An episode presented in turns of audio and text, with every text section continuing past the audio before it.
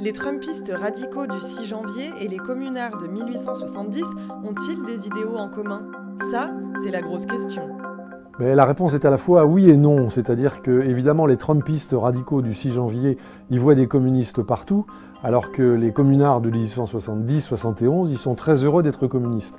Mais en même temps, ces deux extrêmes, ces deux radicaux, ils partagent une radicalité, ils partagent une détestation des pouvoirs institués, une détestation de la démocratie représentative et une détestation des élites. Et ils aspirent à une démocratie directe, une, démocratie où chacun pourrait s'exprimer tout le temps pour décider de tout, tout le temps.